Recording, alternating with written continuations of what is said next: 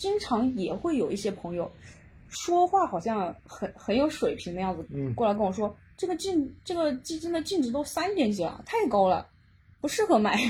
这个这个就其实挺有误导性的，看常老师怎么给大家解释一下？其实基金的净值单位净值并不决定着基金的投资价值高低。我必须要告诉大家一点，大家千万不要就是觉得好像买一块钱净值的基金就是最划算的，因为感觉上面，比如说我一千块钱买进去，那么买一块钱的可以买到一千份，对吧？哇，感觉特别多。对，那回过头来，如果是一个两块钱净值的基金，那么大家可能觉得我一千一块钱买进去只能买五百份，好像亏了，对不对？那回过头来我就问大家一下了，那现在茅台一股涨到高的时候到两千多块钱，对不对？那这个时候你觉得是一个一块钱的股票比较好，还是这个两千多的比较好呢？嗯，所以你会发现它没有必然的联系，而且更重要的是，大家千万不要以为我买的份额少，所以我上涨的过程中间我的赚的钱就少，不存在的哈。大家要知道一点，因为净因为每天的基金的这个收益，它是按照你的当天的单位净值的涨幅来确定的。举个例子，你如果一千块钱买了一个一块钱净值的基金，你有一千份，对不对？那么当天这个基金涨了百分之五，我们假设不算手续费就涨百分之五，那么相当于的话，你从一块钱的净值涨到了一点零五，对不对？你手中拿了一千份，所以的话呢，最后你就赚了五十块钱，没错吧？这个算法是对的。OK，那你今天拿的是一个两块钱净值的基金，嗯，记好了，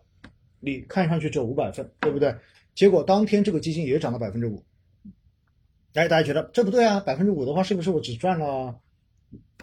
少了一半啊？对不对啊问题是大家要知道，两块钱的百分之五是多少呀？两块钱的百分之五，两百的百分之五是一呀，所以它不是说只是涨成一点零五，它是涨成二点一零啊。嗯，所以虽然你的份额是变少了，但是实际上它的涨幅并不会影响你当天的收益。因此，大家千万不要认为基金净值高，那么这个基金就不值得买，而应该去买那些基金净值低的。而且在某种程度上面，我还要告诉大家，其实基金净值高，在很多时候哈，当然除非一些调整净值的这种情况，很多时候一般意味着这个基金已经运作了一段时间，并且基金经理是有帮投资人赚到钱的，是所以它的净值才会涨上去。是，因此，在某些时候，也许净值越高，还代表着这个基金过往的表现是不错的。对，至少证明他曾经赚过这么多钱。对呀、所以大家千万不要冲着净值便宜去买基金啊，这个一定是不对的。大家一定要把这个观念扭过来，好不好？有个宝宝说，基金净值和估值为什么有时候差别很大？呃，这个常奥老师之前也给大家解答过这个问题，我都能回答。嗯，来，明明你来回答，我喝水。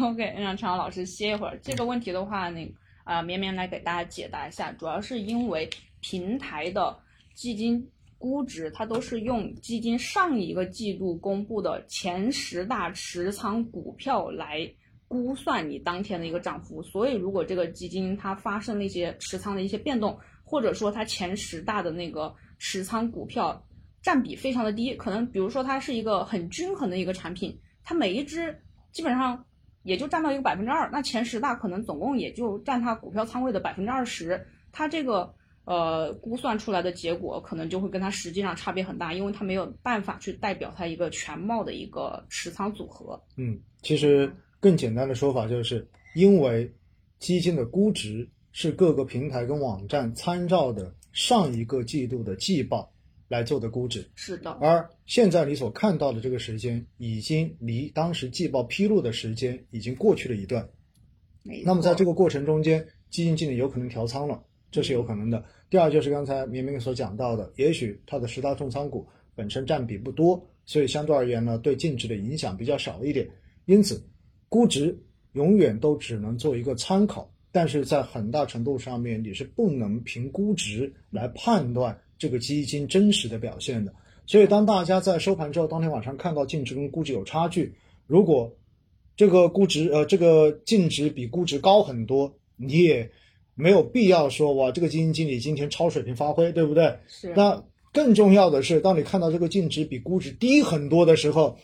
并不是基金经理的话偷偷的把你的净值给吃掉了啊，那只是因为过时的信息导致